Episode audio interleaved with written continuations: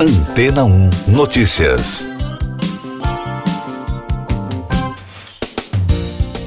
Bom dia! A Virgin Orbit, companhia de foguetes do bilionário britânico Sir Richard Branson, deverá cortar 85% da força de trabalho depois de não conseguir garantir novos investimentos. A empresa também encerrará as operações num futuro previsível, de acordo com relatos da mídia europeia. Isso ocorre semanas depois que a empresa interrompeu as operações em uma aparente tentativa de fortalecer o caixa.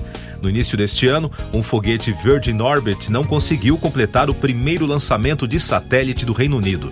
Além disso, na semana passada, as ações da empresa caíram mais de 44% no pregão After Hours, em Nova York. Isso aconteceu na última quinta-feira. Em um documento regulatório dos Estados Unidos, a Virgin Orbit disse que tomou a decisão a fim de reduzir despesas devido à incapacidade da empresa de garantir financiamento significativo. Os cortes de empregos afetarão aproximadamente 675 funcionários, que estão localizados em todas as áreas da empresa. O relatório afirma que a companhia de investimentos de Sir Richard, a Virgin Investments, injetou 10 milhões e 900 mil dólares na Virgin Orbit para financiar indenizações e outros custos relacionados à redução da força de trabalho. A Virgin Orbit disse que espera que as indenizações e outros custos totalizem cerca de 15 milhões de dólares. Isso ocorre em meio a relatos da mídia de que o chefe da empresa disse à equipe que a companhia suspenderá suas atividades até novo aviso, detalhou a CNBC, que divulgou a notícia pela primeira vez. A Virgin Orbit desenvolve foguetes para transportar pequenos satélites e faz parte do império comercial de Sir Richard, que inclui a companhia aérea Virgin Atlantic e a empresa de turismo espacial Virgin Galactic. A companhia não comentou as informações publicadas. Mais destaques das agências internacionais no podcast Antena 1 Notícias. Um ataque russo com mísseis matou seis pessoas em Konstantinovka, perto de Bakhmut, no leste da Ucrânia. Também no domingo, o presidente Volodymyr Zelensky discursou durante cerimônia pelo aniversário do massacre de Bucha e elogiou a resistência ucraniana.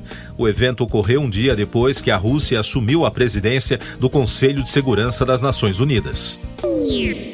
O ministro das Relações Exteriores do Japão, Yoshimasa Hayashi, reuniu-se com o colega chinês e pediu a Pequim a libertação imediata de um cidadão japonês detido recentemente. O encontro com Kim Gang foi a primeira visita de um ministro das Relações Exteriores japonês a Pequim em mais de três anos.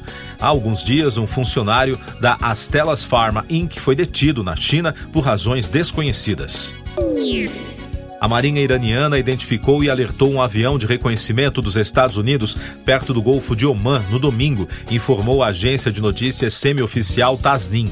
Segundo a Reuters, embora a linha de abertura do relatório diga que a aeronave cruzou o espaço aéreo iraniano, o mesmo documento também afirma que a aeronave não havia entrado nos céus iranianos e saído após o aviso. Um escritório da Think Tank nos Estados Unidos alertou que imagens de satélite indicam um alto nível de atividade no principal complexo nuclear da Coreia do Norte. A informação foi divulgada após o líder Kim Jong-un ordenar um aumento na produção. O grupo 30A North, sediado em Washington, revelou que imagens feitas em 3 e 17 de março sugerem que o reator experimental a água leve na instalação de Yongbyon estava próximo de se tornar operacional. Asa Hutchinson, ex-governador republicano do estado de Arkansas, no sul dos Estados Unidos, anunciou sua candidatura presidencial para as eleições de 2024. O político afirmou que o ex-presidente Donald Trump deveria abandonar a corrida pela Casa Branca e focar em seus problemas legais. Hutchinson destacou também ao canal ABC sempre ter dito que as pessoas não precisam se afastar do cargo público se estiverem sob investigação, mas se chegarem a responder criminalmente, o dever sempre será mais importante do que o indivíduo. Eu sou João Carlos Santana e você está ouvindo o podcast Antena 1 Notícias. Agora com os destaques das rádios pelo mundo, começando com informações da Fox News dos Estados Unidos. O spin-off de Yellowstone de Matthew McConaughey está avançando oficialmente na Paramount, independentemente do futuro de Kevin Costner no programa. O presidente e CEO da Paramount Media Networks, Chris McCarthy, confirmou em entrevista ao Hollywood Reporter que o ator de 53 anos está escalado para estrelar uma série de extensão ambientada no universo de Yellowstone. Outro destaque da Fox, Johnny Mitchell foi homenageada em Washington com o prêmio Gershwin de Canção Popular da Biblioteca do Congresso dos Estados Unidos.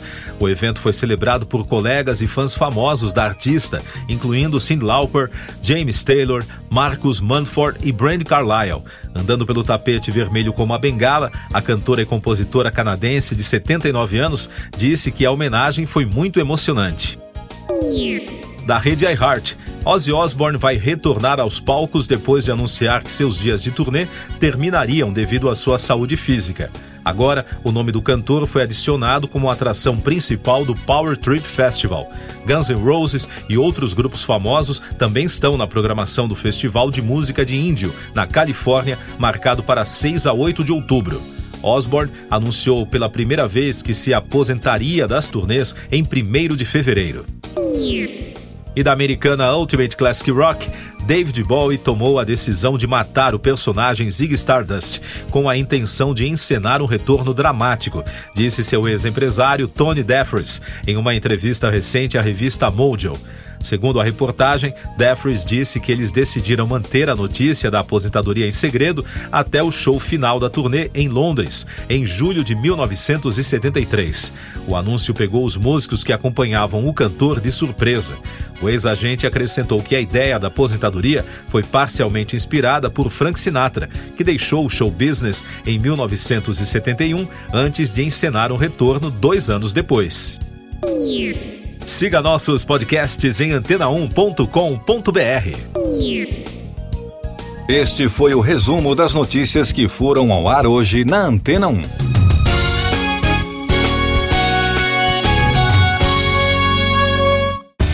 Depois de tanto conteúdo legal, que tal se hidratar com água rocha branca?